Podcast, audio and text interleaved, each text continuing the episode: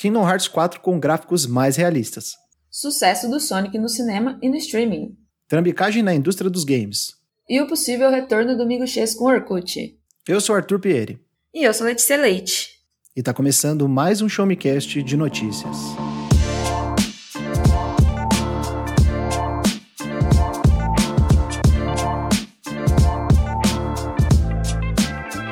Sejam muito bem-vindos a mais um episódio do Show Me Cast, o seu podcast de informação, tecnologia, joguinhos, filmes, séries, ciência, curiosidades diversas e muito mais. Hoje estamos aqui na presença de Letícia Leite, mais uma vez, complementando e transformando essa bancada num lugar maravilhoso, cheio de conhecimento e beleza. Olá, meu querido Tutu.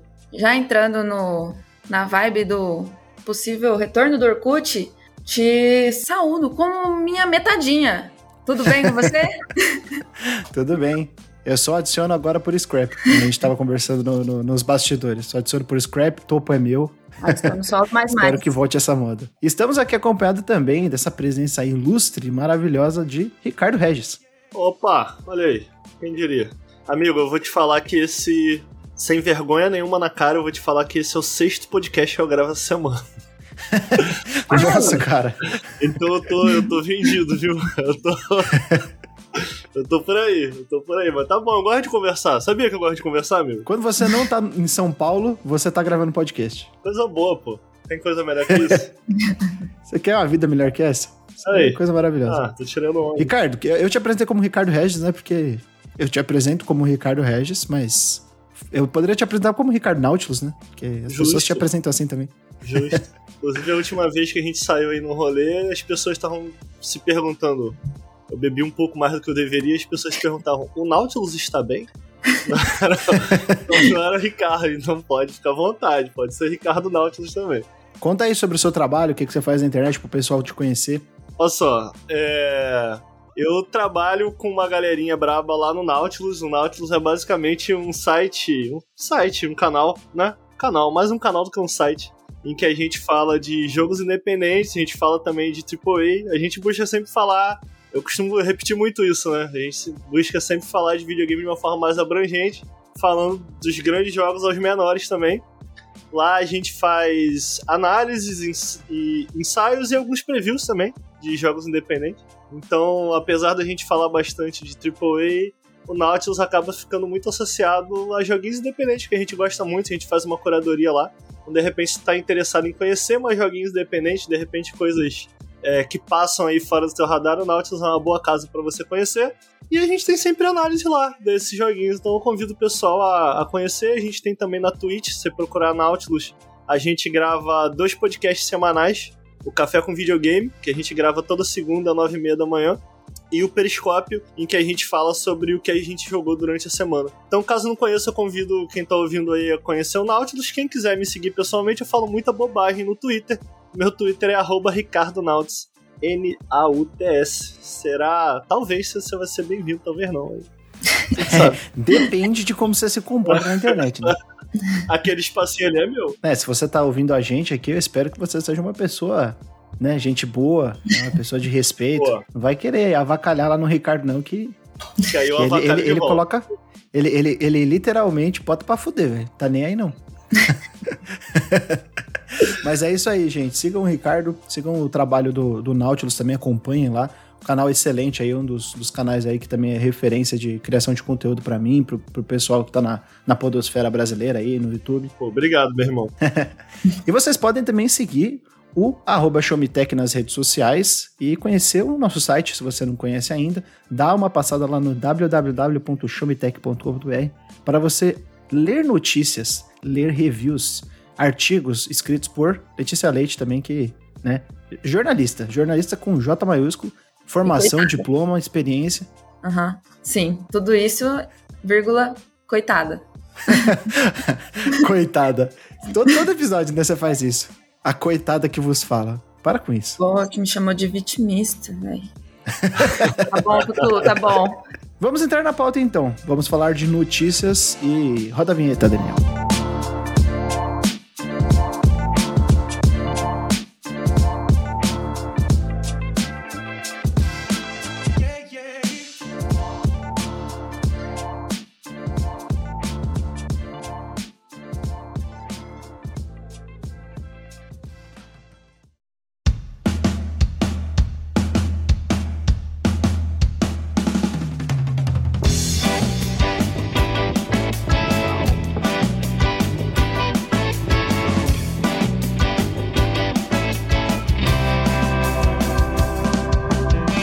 Começando as notícias de hoje com uma coisa boa, né? Porque a gente tem muita notícia ruim no meio do caminho aí, para atropelar e, e, e passar. Mas vamos falar de uma coisa boa, ou não, né? Que é o anúncio aí do, do, do, durante né, a comemoração de 20 anos de uma franquia muito, muito famosa do mundo dos games, aí, o tal de Kingdom Hearts, que é a franquia do, do Tetsuya Nomura, da Square Enix.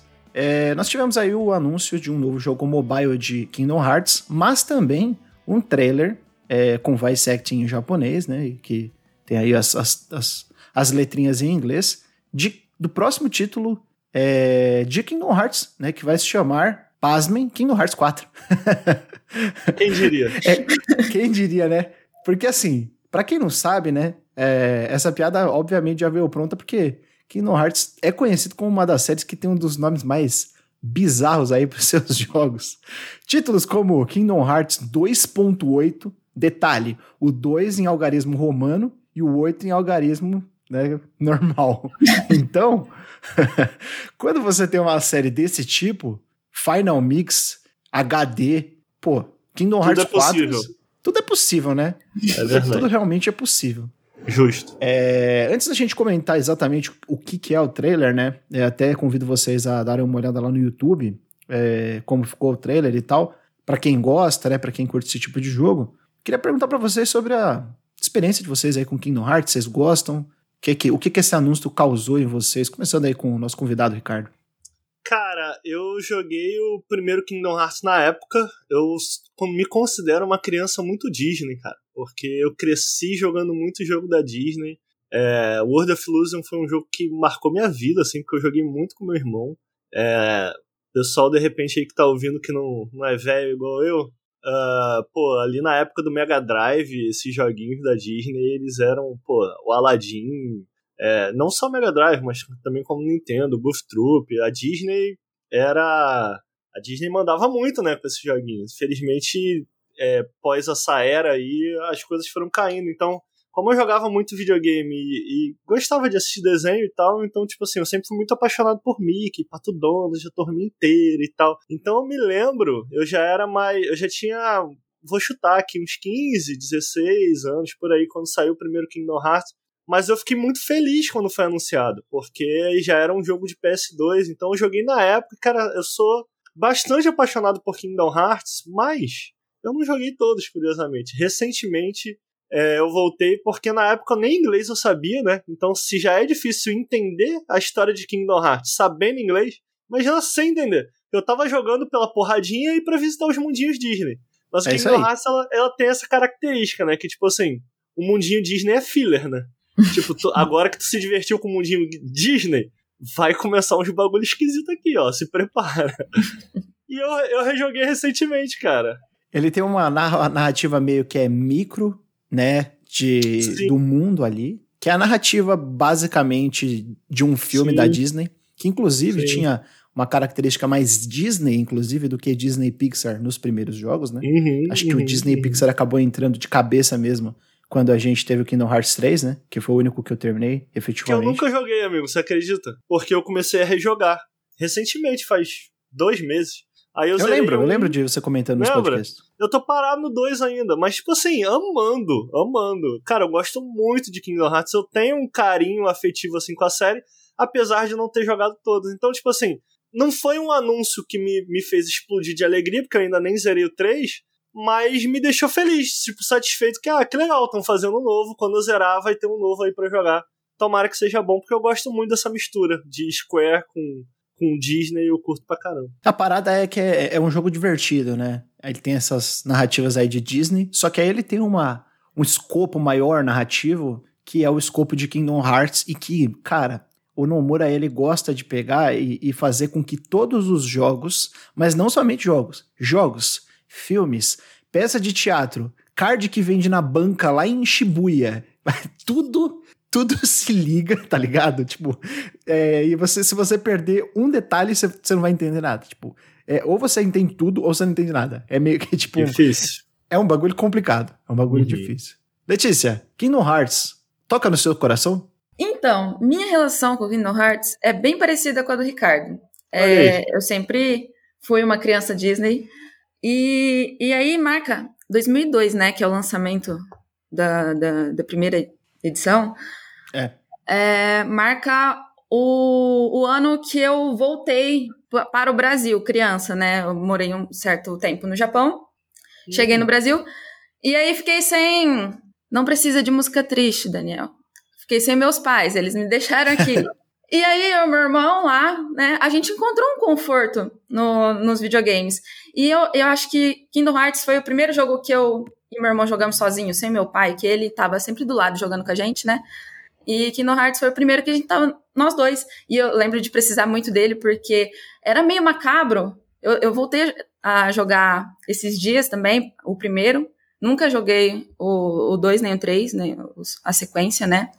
E muito macabro. Eu lembro de precisar sempre dele do lado, porque aqueles bichinhos me deixavam um pouco receosa. Sempre digo aqui que eu sou uma pessoa me muito medrosa, e Kingdom Hearts também me dava medo, mas a parte da Disney sempre me animava, eu sempre queria estar lá. Kingdom Hearts te dava medo? Me Caraca! Dava, cara, aqueles bichinhos lá, aqueles pretinhos, pelo amor de Deus! É, os, os, os nobodies, os...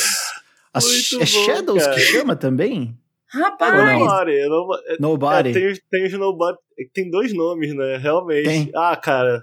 Faz muito tempo que eu tô sem jogar, não me faço perguntas difíceis. É, eu, eu, acho que é Nobody. E é, é, Nobody eu sei que tem um, mas tem um outro nome também. Que acho não que é o Nobody Shadow. é o do 2 já, né? Que o Nobody é. é. Ah, é Heartless, não é isso? Heartless, Heartless Nobody. Isso, Heartless isso. Nobody. É isso acho aí. que o Heartless que é o do 2, não são os Nobody. Olha o nome, o nome macabro. mas, mas é porque às vezes aparecia uma tela meio escura, aí saindo uma figura do chão, né? Uhum. É, o gráfico tá... da, naquela época era top de linha. Mas top você gosta, linha. então, do, de Kingdom Hearts? É... Você curte? Ou... É, então, não, eu, eu acho muito legal e eu vi o trailer, me animei. Eu, é, é que é isso, né? Eu nunca joguei o 2 e o 3. Cara, não sei se vale a pena. Tu vai amar muito o 2. É? O 2 é muito. É porque eu ainda não joguei o 3, mas dos meus amigos que amam e tal. É que o 2 é tão bom. Tipo assim, ele o... melhora tanto tudo em relação a um, sabe? Eu só fui no 3. muito bom. Eu, eu fechei o olho quando saiu. Na verdade, o Kingdom Hearts 3 foi assim: saiu aquele trailer que é o Final Battle trailer lá, que começa tocando a música da. Da Ritada lá, o Kari Ritada, acho que é o nome da, da, da cantora. Ritada Tada, não, cara. O Tada, Tada Ricari. O, o Tada Ricari. Ritada. Ritada. Irritou. O Tada Ricari. Ai, meu Deus. O Tada Ricari. Aí começou a tocar a música dela, aí eu, caramba, né? Musiquinha bonita. Aí bonito, mostrou bonito. o trailer, tudo, aí eu, caramba, que jogo da hora. Vou comprar esse jogo. Uhum. Aí eu assisti Deu pra curtir, uma... amigo? Assisti um vídeo de duas horas falando de história de Kingdom Hearts. Uhum. e aí fui pro jogo. Gostei Deu pra caramba. Pra curtir? É, maneiro. Foi umas 40 Cara, horas meus amigos jogo, dizem que o 2 é melhor que o 3. Eu não sei, eu não joguei o 3. Inclusive eu voltei é, a jogar porque eu falo, cara, eu quero jogar o 3, caraca. Aí eu voltei, Todo comecei mundo... do 1, tô na metade é meio que unânime. É... Cara, o 2 é muito bom. Que ela gostou do 1, acho que ela vai amar o 2, assim, porque o 2 é realmente um jogaço, cara. Nossa, eu vou muito Agora, atrás. falando do, falando do trailer do 4, o que, que vocês acharam do visual? Porque eu vi muita gente criticando o, o visual mais realista, assim. E, e, realista, assim, vamos, convenhamos, né? É, estilo Final Fantasy mais realista, né? O, é, o, é o realista estilizado, né? É, eu gostei, cara, achei bonito. Eu também. Não incomodou, não? Ah, não, não, não, entendi, assim, porque eu, tipo assim, eu joguei, eu fiquei muito ansioso, eu fui jogar a demo do Kingdom Hearts 3, o iníciozinho, que eu queria ver a evolução visual do, da parada e tal, queria ver como tava a gameplay, dei uma jogadinha muito breve na, na demo. E, cara, que jogo lindo! Que jogo lindo. 3 é lindão. Caraca, é então, assim, tudo que eu vi me lembrou muito Final Fantasy...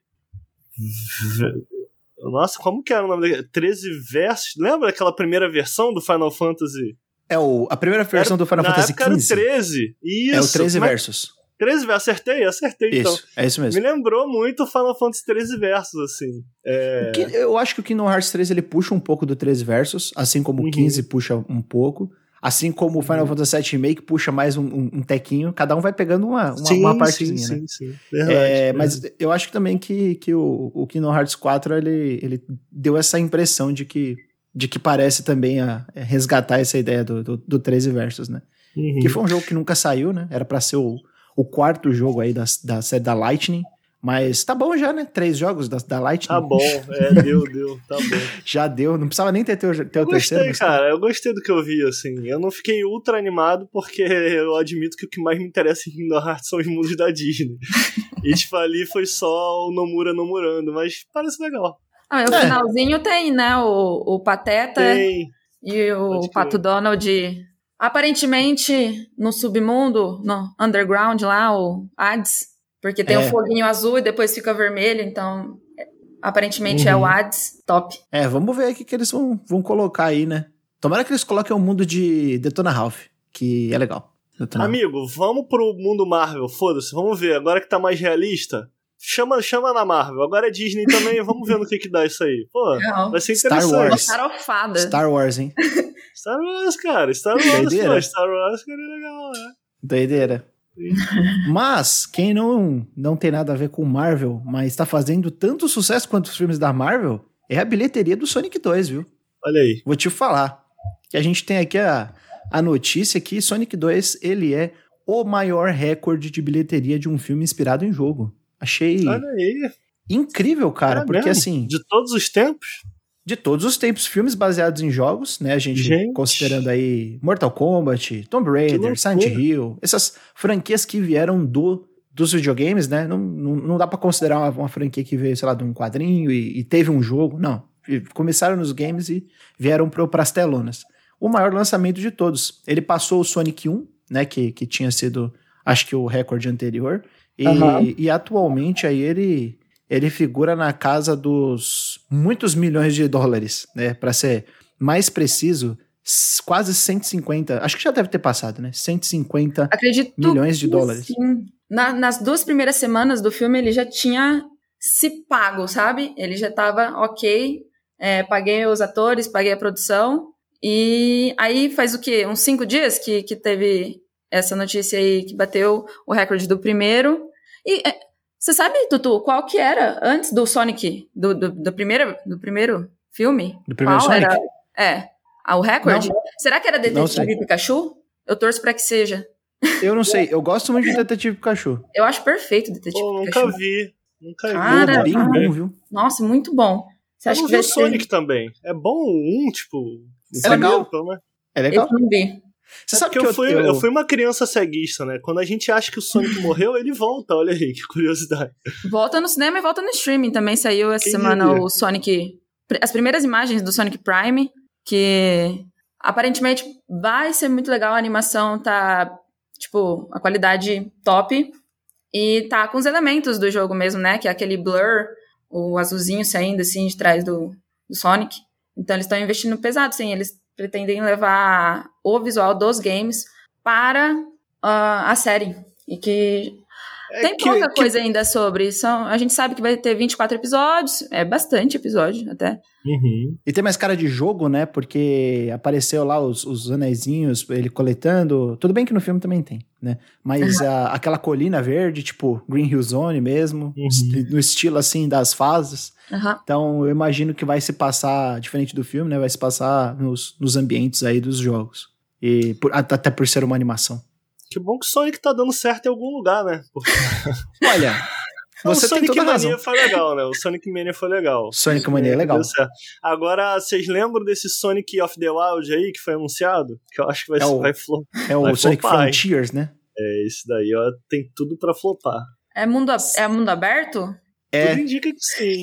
É, indica que é sim. muito triste ser fã de, de Sonic, tá ligado? Eu meio que desisti. Teve uma hora que eu abri mão. Eu, cara, eu jogava. Velho, teve uma época que eu jogava tudo de Sonic, mas aí, eventualmente, a tristeza de jogar todos os Sonics bateu e eu abri mão. Tanto que eu não joguei o Mania, você acredita? Que é o bom. Que é o que Pô, a galera elogia. Sabe o que é foda? Sonic, Sonic é meio igual Resident Evil. Resident Evil é assim, ele tá indo bem, aí ele dá uma queda. Aí você fala, pô, por que, que eu sou fã de Resident Evil? Aí ele volta com um jogo que não é só bom pra franquia, ele é tipo, porra, jogo, é jogo do ano. Aí você fala, filha da puta, velho. Que franquia de, do caralho. É, o último Mas Sonic não acontece isso. O, o, Generations é legal. O Generations é bom. O é Colors legal. também é legal. É tipo assim, é legal, é legal. É, é, alguma coisa, né? Eu acho que eu tô botando mais fé nele do que no. no naquele que teve de. Teve, teve o Mania, né? Aí depois uhum. teve um que, que também saiu bem, na, bem perto, assim, que era uma merda, cara. É, foi, teve um pra Switch, eu acho, né? Que era. Que era então, o, teve o um que não Knuckles, saiu ele pro Switch. Aí depois saiu pro Switch, eu acho. Esqueci o nome agora. Não, o Lost World que você tá falando? Não, não. Não, é aquele outro, né? Que é baseado no desenho. É esse que você tá falando? É. É, esse baseado no desenho parece ser horrível, horrível. Então, cara, Heroes, nessa não é? É Heroes? Cara, eu realmente não lembro. É, é, nesse alto e baixo eu acabei deixando de lado, cara, o filme do Sonic. e Todo mundo me fala, cara, tu vai adorar e tal. Então eu não fui ver o 2 porque eu também nem vi o 1. Mas legal, legal que, que tá indo bem. Não tinha noção É, não é que Heroes, não, é bem. Forces. Sonic Forces. Force. Que você cria o personagem. Olha aí. Nossa, e nem Ah. era. De... Ah, pode crer, o Force, eu não joguei. Cara, não era nem desse que eu tava falando, velho. Porque tem um que é só de Switch, que é baseado Ah, tá. na animação. Agora eu não, não vou lembrar o nome. É, realmente, teve o Force. né? É, Doideira. Sonic tem um monte, cara. Tem um monte. E a SEGA não cansa de lançar a versão do 1, 2 e 3 e. E o, o Blast, sei lá, toda Uhum. vez, toda hora eles lançam. Nossa, impressionante. Mas enfim, né? Sonic tá indo muito bem, vai ter série dele aí. É, tá fazendo bastante sucesso. Vamos ver se, se vem um jogo bom aí no, no futuro. Agora, uma empresa que eu não sei se vai vir jogo bom no futuro aí é a Square Enix, mais especificamente do lado ocidental, né? Porque a Square Enix nunca foi muito fã dos estúdios ocidentais dela, né? Sendo mais específico aí, a Eidos Montreal e, e também Crystal Dynamics. Crystal Dynamics, é isso aí. Que são as, as desenvolvedoras aí mais recentes de jogos da Marvel, né? A Eidos Montreal ficou com o Guardiões da Galáxia e a Crystal Dynamics ficou com o jogo do Marvel Avengers, né? Que foi um, um flop, podemos dizer. um jogo que deixou muito a desejar, né? Mas enfim, a Square Enix não, não tava gostando muito, eu acho, do, da forma como essas empresas estavam trabalhando, etc. E resolveu vender, é, colocar à venda aí e negociar com um grupo que tá, que tá se, se mostrando aí muito, muito perspicaz nas compras, né? Que é o Embracer Group, para quem não sabe aí, um conglomerado de estúdios, né? Uma, uma empresa mãe aí de diversos estúdios menores, incluindo Gearbox, THQ Nordic, aquela que o pessoal do, do que o, o Lucas sempre fala no Coffee Stain, né? Uhum, Coffee Stain uhum. é deles também, Sim. publicadora de jogos independentes. A Koch Media é deles também? Cara, não sei, a Embracer tem tanta coisa, cara. Eles compraram tanta coisa do nada. Mas eles têm, eles têm esse lance, eles ficaram por muito tempo comprando essas franquias meio esquecidas, gente. Tipo, eles pegaram Darksiders, por exemplo, é, de- franquia Desperados, eles pegaram também, é, Titan Quest, eles foram pegando isso e relançando pra caramba o, o Kingdoms of Amalur, eles relançaram também, porque eles compraram IP. Eles vêm investindo pesado pra caramba, eu achei curioso dessa compra que é, pô, são franquias grandes, né, cara? Pô, Deus Ex, Tomb Raider, tá ligado? Eu, eu sinto que é o primeiro triple A, assim, de peso que eles trazem pro... que eles pegam muitas coisas menores, assim. É, eles, eles têm essa característica de, de, de catar estúdio que tá precisando de investimento e, e vai lá e compra, né? E, e franquias que provavelmente iam ficar esquecidas, tipo, quem ia relançar Kingdoms of Amalur? Uhum. E vão, foram- vai sair uma expansão, inclusive, né? O jogo o, já o saiu Desperados também, né? Que foi aquele tipo, pô, quem vai lançar Desperados novo? Ficou parado Sim. no tempo, E, entendeu? cara, essa é o, o Desperados e de maneira geral o que a Embracer vem fazendo, eu sinto que pelo menos os caras eles não estão. Tipo, por exemplo, essa decisão da Square de vender me parece uma decisão bizarra de algum enga- engravatado tomou lá de cima, olhando pra número e não olhando pra indústria como um todo. Ele não manja muito da indústria, ele olhou pros números, tomou essa decisão, tanto que no anúncio da própria Square eles falam que com essa venda vai possibilitar que, dentre outras coisas, que eles invistam mais em é, NFT e jogos é, é, NFT e tal. E a- acabou de sair ontem uma matéria. é, agora eu não me recordo qual portal que postou, talvez tenha sido a Bloomberg, é, comentando como o mercado de NFT diminuiu, né?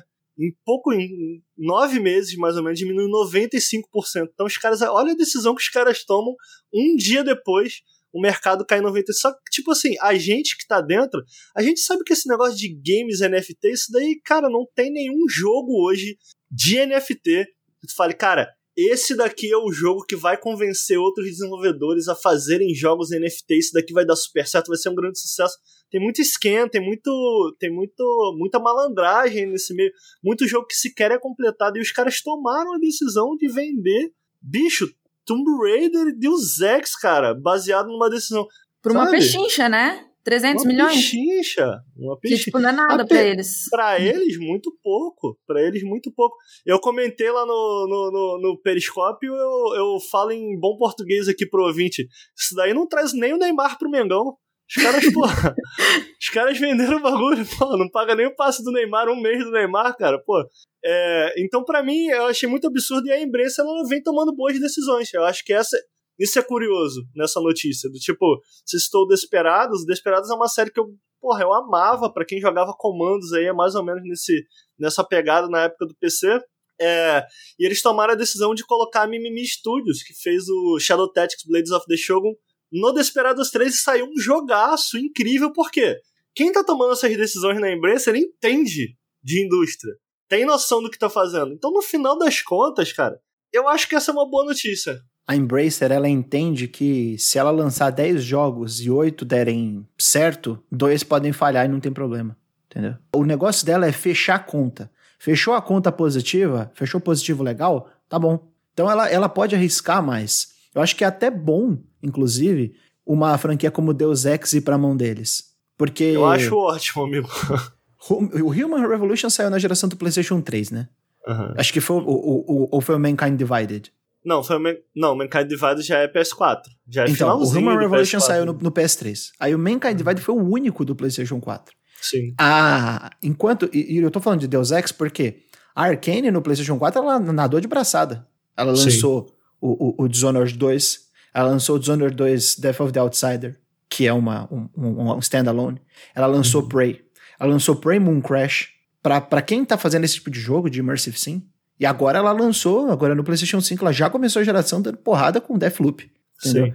Então, para essas duas empresas, que são as únicas aí que estão fazendo esse tipo de jogo em um escopo AAA, é, saber que o Deus Ex está indo para uma empresa que pode se arriscar é legal. Você, você pode é contar aí mais uns três anos que eles lançam um Deus Ex. Ah, é sabido o quanto a Square, Square interferiu no desenvolvimento do Mankind Divided é um jogo que quem jogou aí sabe que a sensação quando você termina é que foi cortado pela metade e a gente tem informações suficientes para saber que foi uma decisão da Square que atrapalhou muito no desenvolvimento.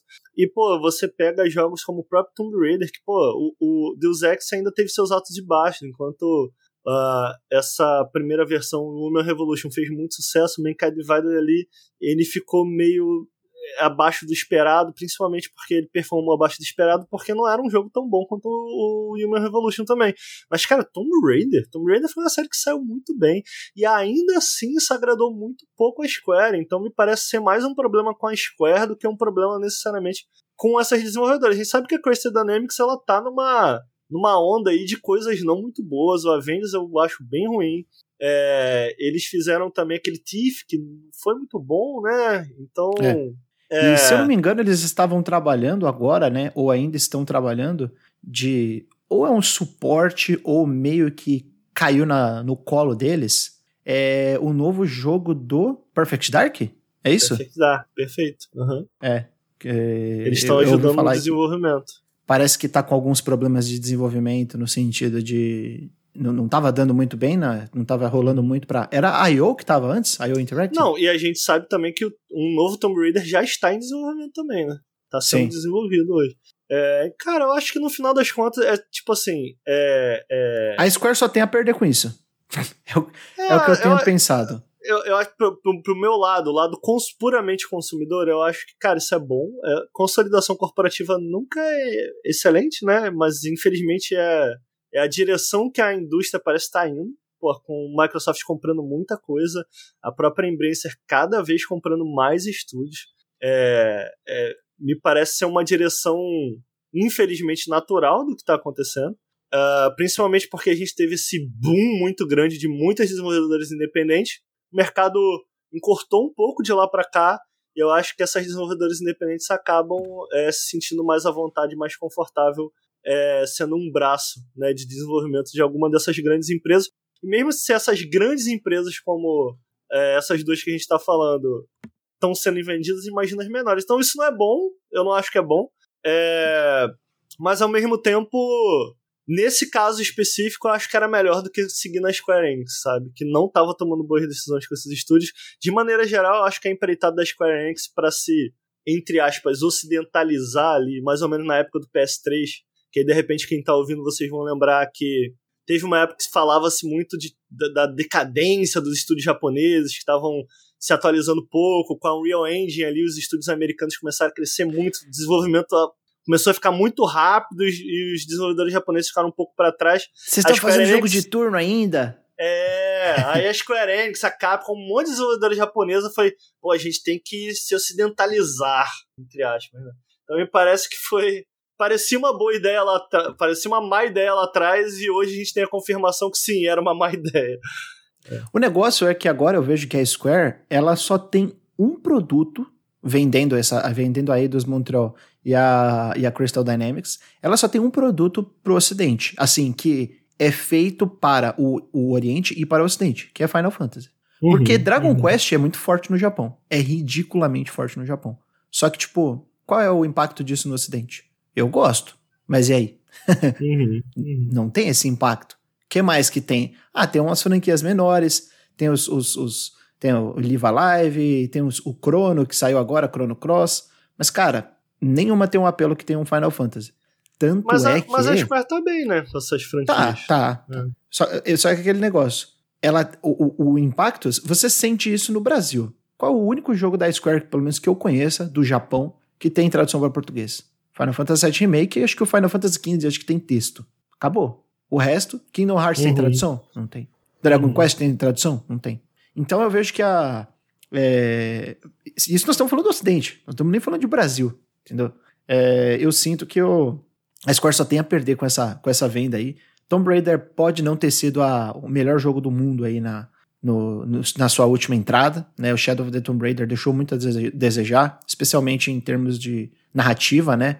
É, uhum. Com toda essa questão de, da, da exploradora Lara, que saiu matando todo mundo e, e roubando tesouro de todo mundo. Finalmente as pessoas perceberam, né, o que, que era Tomb Raider. Uhum. É, mas de qualquer forma, são franquias muito valiosas, né? E, pô, realmente, por 300 milhões de dólares, vendo assim qual é o, o preço de, da, dos estúdios atualmente, eu acho que foi por dois estúdios. Acho que foi uma cara, barganha. São, pô, são franquias enormes, cara. São franquias sim, enormes. Sim. Mas, bom, estranho. Olê, você, você jogou Tomb Raider? Os novos? Tô tentando me lembrar. Não, o último que eu joguei, Tomb Raider, ela era quadrada ainda. A Lara Croft. ela era quadrada com, com, com os seios pontudos. Com os seios pontudos. Que era assim, ó. Sim. Triangulinho. Ai, ai. Assim, do ponto de vista, olhando pro. Porque o CEO, ele, ele fez um comunicado no, na virada do ano falando que eles queriam cada vez mais investir em NFT. E é isso. Essa, esse termo me deixa doente, depressiva. Eu nunca mais quero ouvir NFT na minha vida, assim, quando for possível. Se algum dia Pô, mas tá possível. dando super certo NFT. Para! A Ubisoft, a Ubisoft cancelou o NFT do jogo dela, que já era, já tava uma merda, né? Nós estamos falando aí do, do é, Tom Clancy's. Como é que é o nome? É, Breakpoint? É, break, é o Breakpoint. É, ela cancelou o, o, o, do Ghost Recon Breakpoint, o, o NFT, e o jogo foi meio que descontinuado, assim, tipo, ah, não vamos fazer mais atualização nenhuma, vou deixar só o servidor ligado aí pra vocês dar uns tirinhos. Você ver o, o nível do negócio, né? Os digits da, da Ubisoft, ainda a loja ainda tá aberta, né? Mas o, ela simplesmente largou de mão o, os NFTs. Típico. Normal. Típico, Normal, né? Pois é. Segunda-feira. Bom, NFT é um negócio que a gente detesta, mas tem uma coisa que a gente gosta muito, que é o saudosismo do passado aí. Principalmente Letícia, uma millennial, né? Uh -uh. Chama de velho também. Tu tá é, não, a gente tem a mesma idade. Não, você tem um ano a mais. Descobri isso aí, hoje. Eu tô curioso. Quantos anos você tem, Letícia? Eu tenho 27. Ah, ela é novinha, pô. Fiquei até com medo. Não, eu descobri hoje. Eu achei que eu e Tutu tínhamos a mesma idade, mas ele está prestes a, com a completar 28. Tão bem, pô, tão novinhos. Estão prestes é. a completar 28. Mas a minha, a minha adolescência ela foi marcada por, por uma rede social que não é o Twitter, que foi comprado pelo Elon Musk, e não é o Facebook aí do metaverso do Mark Zuckerberg da, do, dos Illuminati. É o Orkut. E o que, que a gente tem a dizer sobre o Orkut, Letícia? Saudosismo. Então, vamos lá. É, o dono do Orkut, que por, por um acaso se chama Orkut Buyokoten, talvez eu, eu esteja pronunciando errado o sobrenome, ele reativou o domínio orkut.com e deixou um comunicado lá pra gente. Eu vou deixar, eu vou ler aqui rapidinho só uma partezinha pra gente se sentir arrepios, assim. Detalhe, o comunicado está em inglês e em português. Ó, porque não é, não é tradu Google a Tradutor. brasileira era fortíssima. Tá em português. Vai aprendendo Nintendo. Acredito no poder da conexão para mudar o mundo. Acredito que o mundo é um lugar melhor quando nos conhecemos um pouco mais. E é por isso que estou construindo algo novo. Vejo você em breve. E aí, isso dois dias após a compra do Twitter. Depois que o terrível comprou o Twitter. Orkut está fazendo terrível. tudo. Tudo. O Orkut e Lula entregando tudo em 2022. Exato. O terrível é um bom apelido. a Letícia, ela tem um ódio mortal do Elon Musk, cara. Ah, Mais do que mas eu. Eu já gostei dela, então. Vamos ser Bilionários, aqui não. Então, e aí, gente? Vocês voltariam pro Orkut se voltar à rede social, de fato? Vocês me adicionariam com o Scrap? Eu tenho saudade dos depoimentos. Você lembra do depoimento? O depoimento o topo é meu. Bom. O topo é meu. O topo é meu. é, caraca, às vezes tinha uma guerra, né? Pra quem queria ficar no topo e os depoimentos, aquelas coisas. Eu lembro que eu escrevi depoimentos pros meus amigos, um negócio todo sentimental, né? Aquilo ali foi o, foi o ápice. O Orkut me ajudou a me livrar da minha masculinidade tóxica.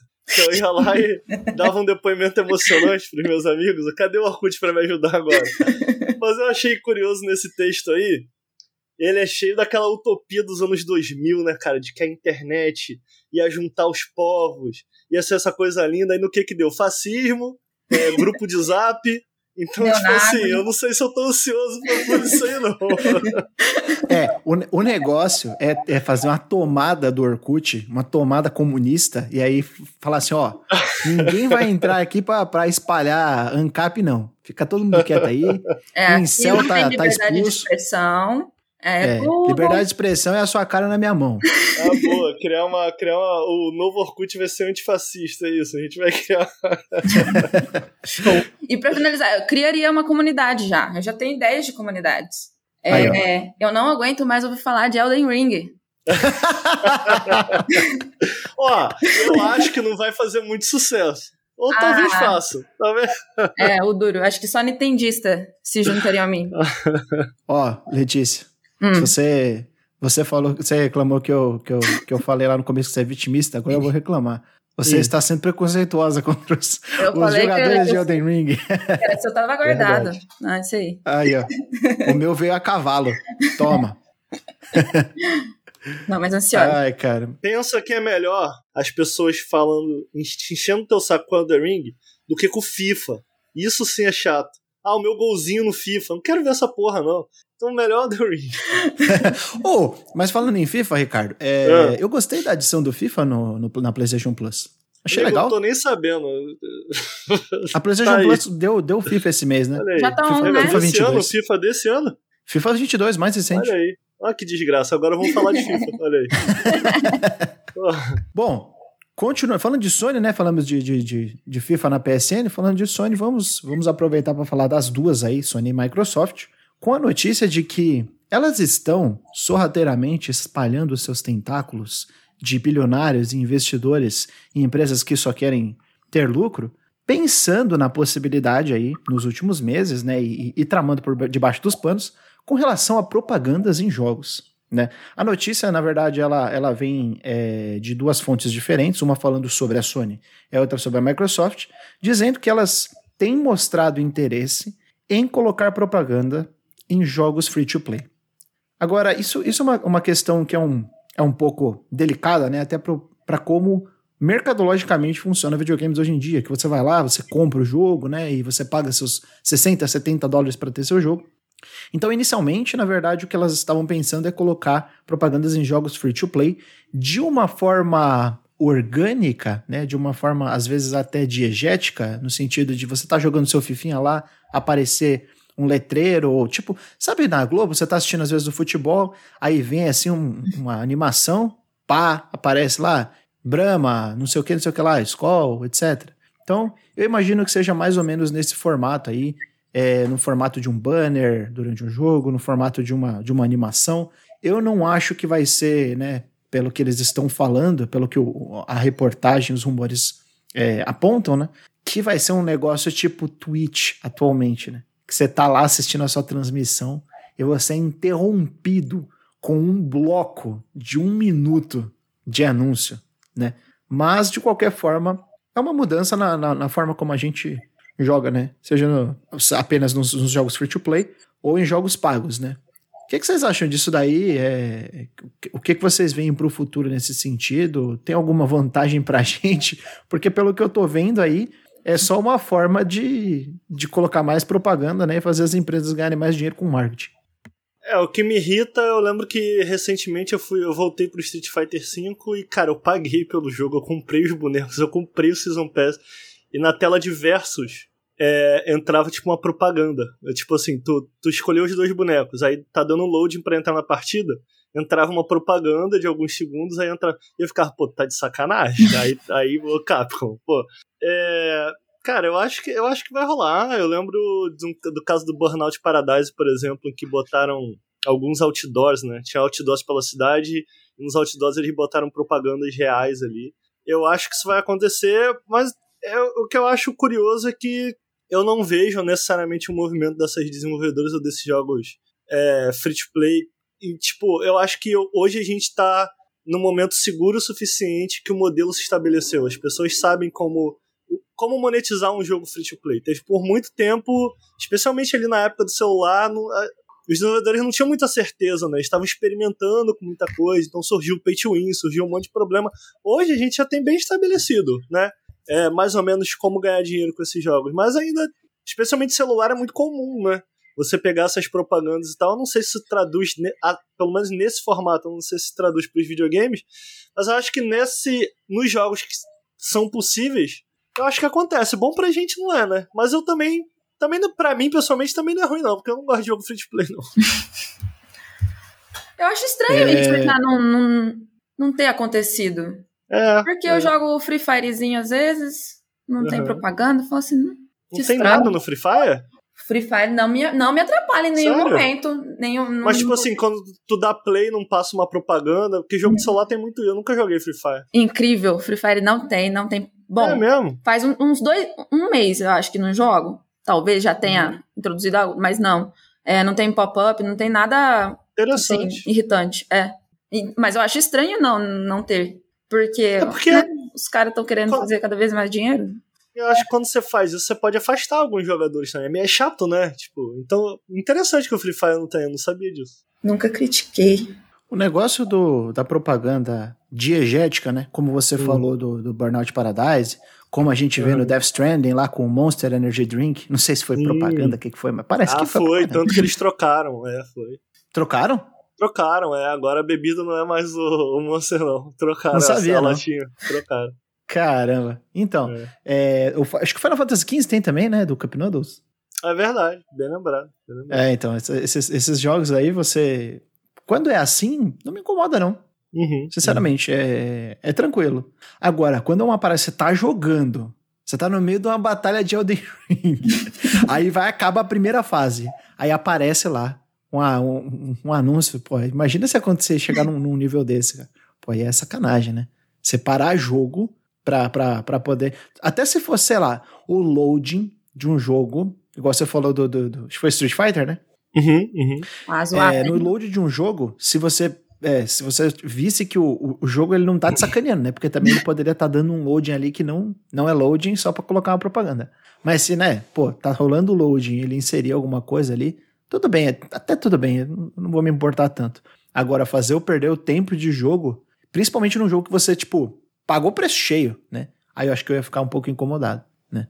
É, a forma como o Fortnite trabalha hoje em dia já é uma propaganda, né? Porque se você for pensar, muitos jogos eles acabam optando por é, pagar para poder usar um determinado produto, uma determinada marca. E eu vejo que no Fortnite é o contrário. O Fortnite deu tão certo que algumas empresas oferecem o dinheiro para a Epic, né? Para poder é, colocar o seu anúncio lá, colocar a sua, a, a sua cara lá. Imagino que o, o Christopher Nolan não deve ter sido tipo a Epic que chegou no Christopher Nolan e falou: ah, vamos passar um filme lá. Eu imagino que foi o contrário. Né? Uhum. Acho que a, a, o Fortnite ele tá tão estabelecido hoje em dia que, que o contrário é válido. É, então tem muitas formas de monetizar jogo, é, como vocês falaram, celular e etc. Só espero que isso não atrapalhe muito é, como os jogos pagos hoje em dia funcionam. É. é porque no caso do Burnout Paradise e do próprio Street Fighter, isso aconteceu mesmo comprando o jogo. Aí eu acho, eu acho complicado, né? Mas é possível que isso aconteça, tomara que não. É. Bom, ficamos aí na dúvida se realmente essa, essa busca aí por, por novas perspectivas de propaganda não, não, não, vão atrapalhar muito a gente no que a gente gosta, né? Partindo agora para uma nova, uma outra empreitada aí, a gente estava falando sobre o mercado mundial, o mercado do Brasil, né? É, queria comentar sobre a, a Nintendo e o novo Pokémon, né? Que há alguns, algumas semanas nós tivemos um movimento aqui no Brasil de pessoas pedindo, né? Fizeram hashtag, fizeram, fizeram uma, uma mobilização aí na internet, pedindo, principalmente no Twitter, né? Pedindo pela tradução, pela localização para português brasileiro dos novos jogos da franquia principal, né? Da série principal de jogos de Pokémon, que é o Pokémon Scarlet e o Pokémon Violet. É, e aí a Nintendo, há alguns dias aí, soltou um comunicado, né? É, teve um site brasileiro que entrou em contato e eles responderam dizendo que, infelizmente, não é dessa vez. Né? Basicamente, o que aconteceu aí é, no, no, no, comunicado, que foi falado, né, é que eles têm interesse em trazer, né, que é importante para eles trazer é, uma, uma linguagem, né, uma, uma idiomas para quanto, quanto mais idiomas melhor né, para as pessoas, mas que dessa vez eles não estavam preparados realmente para para poder apetecer ao gosto e aos pedidos do, do, dos brasileiros. Engraçado, né? Tem, tem muitas tem muitas nuances aí na, nessa notícia. A primeira é que Pokémon é a maior franquia do entretenimento em termos de, de lucro, né? Em termos de, de renda. Então, pô, se Pokémon não pode traduzir para PTBR, qual franquia poderia? Exato. E, e, e, e Pokémon vende bastante no Brasil, né? É, em termos de jogos pessoal é, é, bem apaixonado. Eu conheço gente que compra os dois jogos. Real, velho. Real, conheço bastante. A maioria das pessoas que eu conheço que compram Pokémon compram os dois jogos. Eu, eu, eu não consigo acreditar nisso, tá ligado? Porque eu sempre comprei um. Mas o cara vai lá, compra o Scarlet e o, e o, e o Violet. Comprou o X, comprou o Y junto. O Gold, Gold, Heart Gold e Soul Silver. Mas tudo bem, né? Porque tem, tem gente que, que gosta, né? E, e uma outra coisa que me, que me deixa muito surpreso é que deve fazer mais ou menos uns 10 anos, se não fizer mais, que tem a vaga aberta do tradutor para português brasileiro na Nintendo. Caralho. Ricardo, quanto tempo você escuta falar dessa vaga? Pô, cara, a Nintendo é difícil defender, né, cara? Eu fico com um pouco de pena dos fãs, cara, que a galera se esforçou e tal.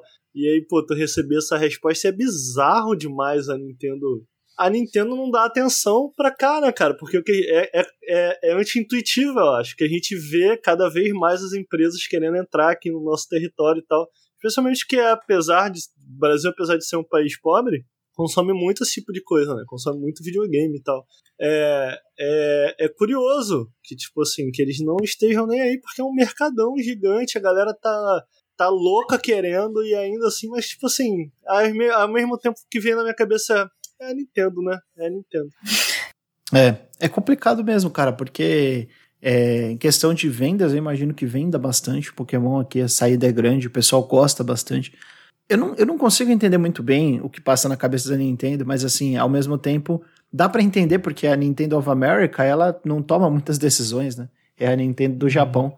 Eu acho que a Nintendo do Japão poderia abrir um pouquinho mais o, o a, as garras, né, para deixar a Nintendo América tomar algumas decisões. Talvez se tivesse uma equiparidade maior de poder, é, talvez a gente, a gente visse com mais frequência aí a, o Brasil sendo contemplado com algumas decisões boas, né? E aí as pessoas falam, ah, porque a, a Microsoft e a Sony, elas já estão estabelecidas aqui há bastante tempo. Cara, é, um dia a Sony não esteve estabelecida aqui. E a Microsoft também não. Por que, que a Nintendo não pode ter o dia que ela vai se estabelecer aqui? Que ela vai chegar e aí o pessoal vem falar de, de imposto e tal. Cara, realmente, eu sei que o Brasil não tá o melhor paraíso do mundo aí para questão de investimento, mas é, a Nintendo tá dando passo de tartaruga, sabe? Em algumas coisas. Acho que ela poderia é, olhar mais para o Brasil, entendeu? A gente, a gente consome bastante. Eu vou falar para você, não consome tanto porque não, não, não tem mais é, recurso, assim, as pessoas não têm não tem mais recurso, é, não tem tanto dinheiro. Entendeu? Não, então, né, é, é, o preço, especialmente com a Nintendo fora aqui, o preço só aumenta, não diminui, né? não tende a diminuir, então distancia ainda mais as pessoas. É, distancia ainda mais, ainda mais as pessoas. E aí abre brecha porque a gente vê, não, não é muito comum porque piratear um jogo da Nintendo, é, especialmente emulação e tal, que eu vejo muita gente emular também, você precisa de um PC muito caro. Mas abre brecha pra isso, abre brecha pra pirataria e, cara, é isso, é a vida, né? Os caras é, e aquele negócio, né? dinheiro aqui. Não, é aquele negócio. É, imagina uma pessoa que ela quer muito jogar o Pokémon. É, uhum. ela, ela, ela falou, pô, eu quero ter uns dinheiro para comprar, ela quer muito jogar o Pokémon. Só que ela não fala inglês. E ela quer saber o que que. Né? A gente tá falando ainda de Pokémon, que é um jogo mais simples tal. Mas, por exemplo, vamos imaginar um Xenoblade Chronicles 3, que é um RPG parrudo, né? Uhum. Um jogo que vai sair agora no, no mês de junho ou julho. Um dos dois. Vai sair agora no meio do ano. É, eu não lembro. É, o Xenoblade Chronicles 3 é um RPG parrudo, um RPG japonês que tem texto pra caramba. É um, é um jogo que, pô, se for localizado, vai fazer diferença. Aí você claro. não tem a localização de um jogo como esse. Aí o uhum. cara, ele, ele nem é pelo dinheiro, ele vai lá e desbloqueia o Switch dele só para poder ter a tradução. Uhum. Aí a Nintendo perdeu claro. um, um, potencial consumidor que compraria os jogos originais, porque simplesmente não tem tradução. Porque vai ter tradução de fã. A gente sabe uhum. disso. Os fãs se organizam em cinco dias, sete dias, os caras traduzem jogos. Foi assim com Breath of the Wild, foi assim com Pokémon Arceus, foi assim com, com Mario Odyssey, que né, é um jogo que nem precisa de tradução. É, assim, é simples, entendeu? Então é, eu vejo ela perdendo muita oportunidade por, por ser cabeça dura mesmo. Não, não tem outra coisa. Sim, é meio triste, é... né? Porque é, eu acho que questão de tradução é muito ligado à acessibilidade, tanto para a geração que já consome, quanto a nova, as crianças que estão lá com o Nintendo Switch. Bem, precisa. E é, é, triste, chega a ser triste o descaso com, com o Brasil. Tudo bem que a gente tá, a gente tá difícil, a gente não tá merecendo, assim, o país em si, mas os cidadãos, não, sabe? Um pouco de carinho com nós, a gente merece sorrir. É, é isso aí. o Olê, você gosta de Pokémon? Eu gosto de? Pokémon. Eu adoro Pokémon. Qualquer coisinha assim. Tem, tem muita pelúcia do Pokémon. É, é, é até meio creepy. Normal, normal. Não, normal, normal. Faz parte. mas é bom, é, é, fofinho. Eu também gosto. Sempre que sai um, um jogo aí, eu, eu falo que não vou jogar, mas acabo jogando. O Arceus foi a mesma coisa. Falei, não vou jogar. Eu me recuso. Aí foi lá Testo. e joguei. mas falando na Nintendo também, né? Agora, bom, a gente falou de, de localização, é um negócio um pouco chato, né? Uma, é uma uma, é uma, uma questão que poderia estar é, um pouco mais acessível né, para os brasileiros. Mas tem uma, uma notícia aqui que eu gostaria de comentar também, que é, eu diria ainda mais desagradável, né? Que é as condições de trabalho na Nintendo of America, né? É, todo mundo sabe que, né, se vocês não saibam, não sabem, saibam agora que estúdios japoneses não tem uma, uma transparência muito grande, né? É muito difícil de você pegar informações sobre como é a questão de trabalho nesses estúdios, né? Na Square Enix, na, na Capcom, mas principalmente na Nintendo. Você escuta muito pouco falar sobre as condições de trabalho, né? Primeiro pela, pela questão cultural, né? De como o Japão lida com crunch, lida com a pressão de trabalho, com as exigências das empresas corporativas, né, em geral, com a, cultu com a cultura corporativa em geral. É, mas a gente acabou escutando aí algumas, é, algumas novidades não muito legais, né, não muito divertidas, sobre como é trabalhar na Nintendo, na Nintendo of America, né, que é a divisão aí é, norte-americana da Nintendo. É, e isso se deu da seguinte forma.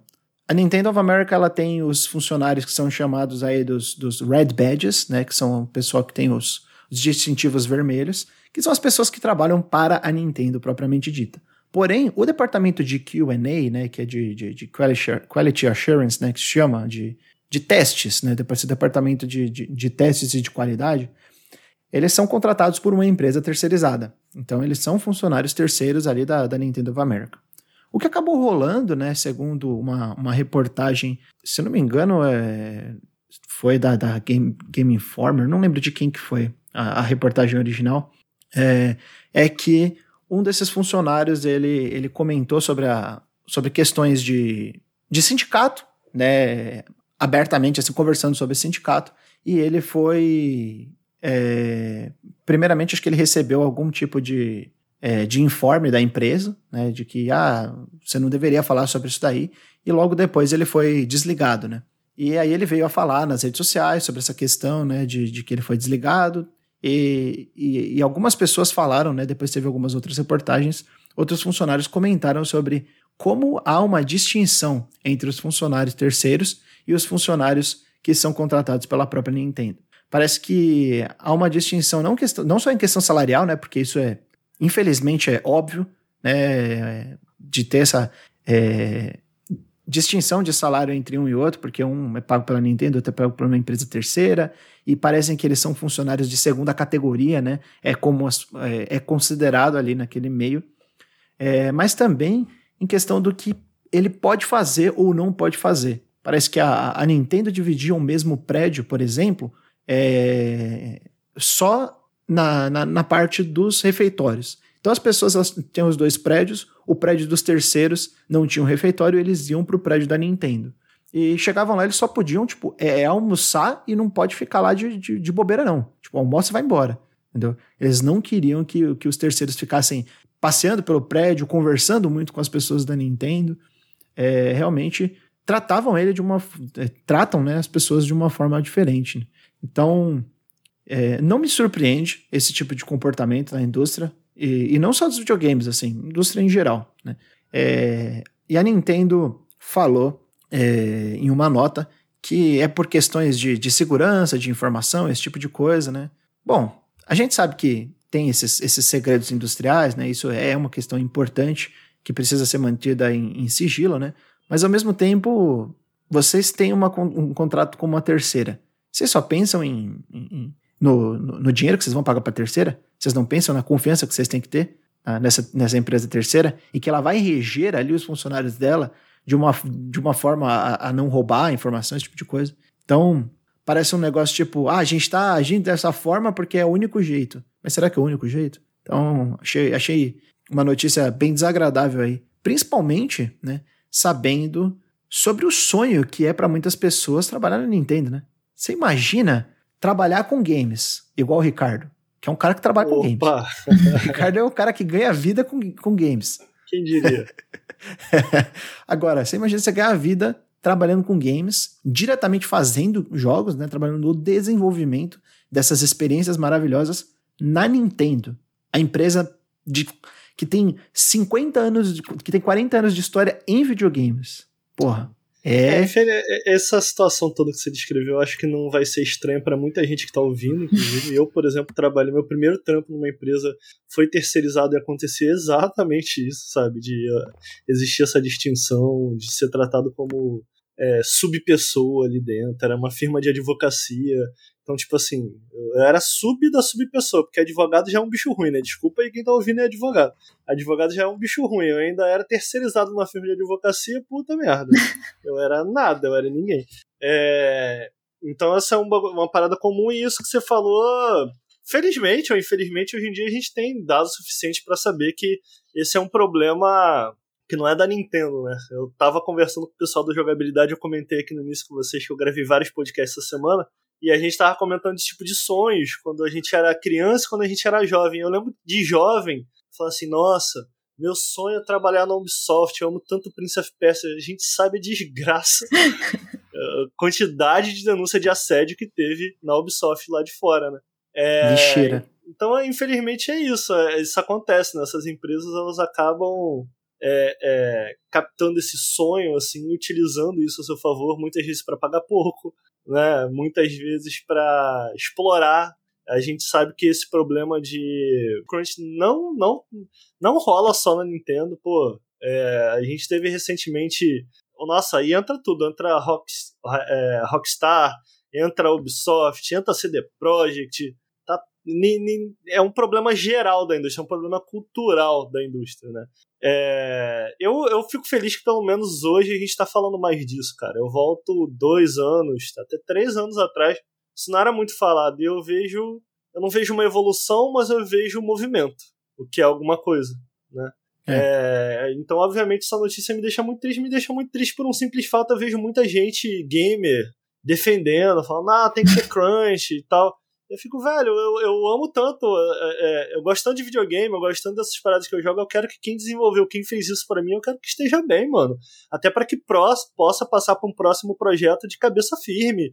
A gente sabe que tem é, outra queridinha aí, a própria Naughty Dog, cara. Pô, a Naughty Dog acabou de enfrentar problemas graves para conseguir novos trabalhadores e trabalhadoras, porque, especialmente na área de VFX, por tratar tão mal é, os desenvolvedores que estavam lá e a galera saiu do estúdio antes de terminar, cara.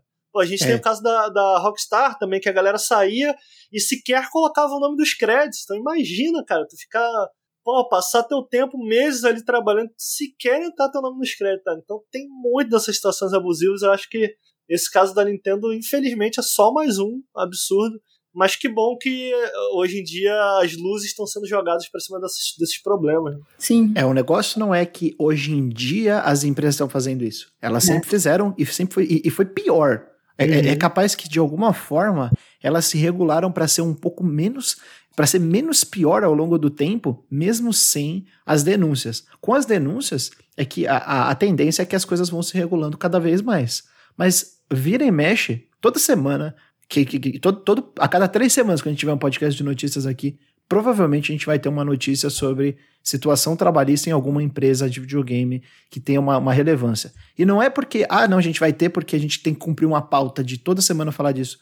Vai ter porque tá sempre aparecendo, que as pessoas agora estão investigando. As pessoas estão interessadas em saber como que as pessoas, como que trabalhadores estão, é, né, tão, como que tá a vida deles. É, é, e como a, a, vida pessoal dessas, é, desses cidadãos do, do, mundo estão com relação ao trabalho, né? Porque, pô, trabalho é uma coisa que, quer queira, quer não, ele influencia muito na sua vida. Ele impacta muito na sua vida. Se você trabalhar demais, claro. você não vai ter tempo para passar com sua família. Se você trabalhar muito, muito, muito, mesmo que você tenha tempo, você vai estar esgotado mentalmente, entendeu?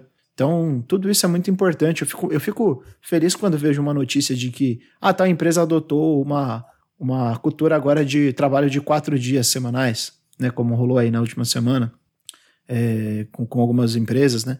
É, então a gente, a gente fica feliz com isso daí, porque, pô, se você gosta de videogame, videogame não é feito, não joga dentro do liquidificador e em cinco minutos está pronto. São anos trabalhando com, com, com braços, com mentes, entendeu? Então, realmente são, são, assuntos que a gente já comentou em diversos episódios, né? Mas é sempre bom é, voltar aí nessa, né, nessa questão. Sim, real. É porque é tudo isso que vocês falaram. É um, é um problema cultural, infelizmente, porque o tem que ter crunch é o equivalente ao trabalho enquanto eles dormem, então, que é muito presente também. e, e, isso que é legal. É, pelo menos agora as pessoas estão denunciando, estão expondo as empresas e e é, é, desse jeito que elas vão criar medidas, né? Sendo expostas. E é isso aí, galera. Proletariado, continue expondo. É isso aí. e falando em proletariado, trabalhadores, né? É, e ainda nesse bloco aí dessa questão de, de é, condições de trabalho nas empresas, é, vou puxar aqui as nossas, as nossas últimas notícias. Uma delas envolvendo a Activision Blizzard, né, que é essa empresa gigantesca que está sendo adquirida, está no processo de ser adquirida, né? ainda não foi, pela Microsoft por pela bagatela de quase 69 bilhões de dólares, né? É dinheiro para um boné. e nesse processo aí de, de, de aquisição, é, parece que a cidade de Nova York não gostou muito e resolveu, junto de diversos outros órgãos e, e departamentos, colocar um processinho em cima da Activision Blizzard, mais especificamente de Bob Kotick, né? O que rolou aí na matéria do Stephen Tontillo, que é o ex-editor-chefe aí da Kotaku americana e que agora está é, em um outro veículo chamado Axios, ele comenta que a, a cidade de Nova York é, processou o, a Activision Blizzard e o, e o, CEO Bob Kotick porque essa compra pela Microsoft, esse, eles se ofertarem e aceitarem, foi uma tentativa deles saírem é, dessa sinuca de bico que estava a, a, Activision Blizzard, né? E de todos os problemas que a Activision Blizzard causou. É, sejam eles por conta do, da, da falta de equiparidade salarial, seja pelo, pela questão do, do Bob Kotick ter feito vista grossa por muitos anos dos abusos e da, da cultura merda de trabalho que tinha dentro da Activision Blizzard, né? É, inclusive, a gente fez uma. Se você não sabe o que, que aconteceu na Activision Blizzard, eu convido vocês a voltar lá num episódio que eu não lembro o número, é, mas a gente fez um episódio especial sobre a Activision Blizzard lá atrás com o Felipe Vidal, discutindo os, os problemas, né? É, que estavam aparecendo na época. Mas esse é um assunto tão complexo e tão gigante em termos de, de proporção de uma dimensão que, cara, é. E, e, aí envolve essa compra da Microsoft também, que eu diria que nos últimos anos a gente não teve uma, uma sequência de notícias, uma montagem de notícias que seja tão importante, né? Toda essa, é, é, é, essa esfera de Activision Blizzard e Microsoft. É, realmente, toda semana a gente tem atualizações. Então a mais, a mais recente realmente é, é essa questão da, da, da, cidade de Nova York, né? De ter feito essa, essa esse, colocado esse processo em cima, né? E, e também é, gostaria de comentar sobre a questão da Raven, né? Que a, a Raven Software é um estúdio dentro aí da, da Activision Blizzard, é, são responsáveis por Call of Duty, mais especificamente pelo Call of Duty é, Warzone atualmente, né? Eles estão trabalhando continuamente nesse título. Eles, a, a, o departamento de, de testing, né, os QA, né, Quality Assurance, como eu tinha comentado lá da Nintendo, eles conseguiram finalmente uma aprovação do, do Conselho Nacional de, de Sindicatos, né? Eles conseguiram aprovação para eles poderem formar o sindicato deles, né? E parece que a Activision Blizzard não já ela, ela tentou de toda forma, né, acabar com esse sindicato, começou a colocar um pouco de ameaças aqui, ameaças ali, falando: "Ah, mas ó, a gente vai dar uns benefícios pro pessoal a longo prazo. Só que se vocês ficarem nesse negócio de sindicato, vocês não vão ganhar. Né? Eles tentaram de toda forma. Mas, é, finalmente, o pessoal fez o, o, o é, GWA, né, que é o Game Workers Alliance. Né? Eles formaram essa aliança sindical. E, e agora, finalmente, eles estão conseguindo se estabelecer, está tá se consolidando esse, esse sindicato, que é muito importante. Né? É, a empresa, em todo momento, a Activision Blizzard, ela mandava comunicados falando que se vocês não quiserem é, se vocês não saírem dessa, dessa onda aí, dessa modinha de sindicato, é, vocês não vão poder negociar com a gente. Era exatamente o que eles queriam, né? Uhum. Porque eles já perceberam que negociar direto com o patrão não estava dando solução nenhuma. Quem né? diria? Quem diria? então, é, mais uma vitória aí. Eles conseguiram formar o, sindicato finalmente e, e, mesmo assim a Activision agora ela continua é, apertando as rédeas aí, tentando é, falar que, ah, mas um, um departamento que não tem nem 5% de pessoas vai, vai, vai tomar decisões por uma empresa inteira, né? Não sei o quê. Toda essa, essa conversa antissindical, né? É, mas eles se mantiveram firmes. Isso aí acaba sendo importante, que eu não tenho certeza se é a primeira, mas se não for a primeira, certamente está entre as primeiras é, empresas que conseguem se organizar e formar um sindicato no nosso meio de videogames que a gente estava comentando sobre Crunch há muito tempo, tem muita gente querendo se organizar, muita gente, mas é, tem encontrado muita resistência. Então essa é uma notícia importante, não só porque é, é bom para os funcionários, que eles consigam, unidos, eles têm muito mais força para negociar com uma empresa gigante como essa, é, mas também eu acho que acaba dando esperança para o resto da indústria de uma maneira geral, que tem tentado há alguns anos é, se organizar dessa maneira e não tem conseguido, então fico feliz. E, e é, é, bom, né, que isso aconteça dentro da aba da Activision, que o Bob Kotick é um filho da puta, desculpa a linguagem, é, e dá uma tristeza, né, cara, que realmente ele saiu, vai sair, vai a, a, a Activision, Blizzard vai passar pra mão da Microsoft e ele aparentemente vai sair leso. Tomara que dê alguma coisa, porque é. esse cara é um nojo. E, cara, não só ele passou pano para muitas das acusações, como já existem algumas acusações contra ele. Tanto que várias pessoas vieram pedir que ele saísse. É, então foi. Essa compra foi surpreendente não só porque, né, a Microsoft comprando a Activision Blizzard, caramba, mas também como pareceu uma jogada de mestre, assim, né? Sim, sim. É, eu acho que a, a, Microsoft, com o que ela tem em mãos hoje em dia, né, com a quantidade de dinheiro, né, espero que com, com, com a qualidade de supervisão, ela consiga fazer com que a Activision Blizzard melhore. Né? Eu acho que ela é uma empresa claro. que ela tem, ela tem força para isso. Mas ao uhum. mesmo tempo, olhando os problemas e a, e a instabilidade que estava tendo com o desenvolvimento, por exemplo, né, que a gente já comentou, do Perfect Dark, você fica pensando, vocês estão prestando atenção no, no, no, nas quali na qualidade de trabalho das pessoas aí? Ou vocês. Porque assim, uma coisa que a Microsoft tem feito e que eu acho muito bom e que promove jogos como Psychonauts 2 é dar liberdade para os estúdios. Sim, criativa. É. Liberdade criativa é uhum. é muito importante. Né? Uhum. Né? Isso, isso eu, eu, percebi e eu advogo a favor da Microsoft. Ela tá dando liberdade criativa, pelo visto. Realmente. Agora, dar liberdade criativa não significa que você pode dar a libertinagem dos estúdios fazer o que quiserem, né? Com, a, com, com seus funcionários. Claro. Então é, é, é meio complicado. Bom, também no assunto aí da, da, da Activision Blizzard, né? Só pra gente poder fechar as nossas notícias de hoje. É, duas rápidas é, notícias sobre o jogos, né? Sobre joguinhos da, da, da Activision Blizzard. A primeira é que o próximo Call of Duty vai ser um remake de Modern Warfare 2. Bom, acho que todo mundo sabia que ia ser. Já era uma notícia que tinha aparecido em forma de rumor aí, mas agora foi oficializada. É...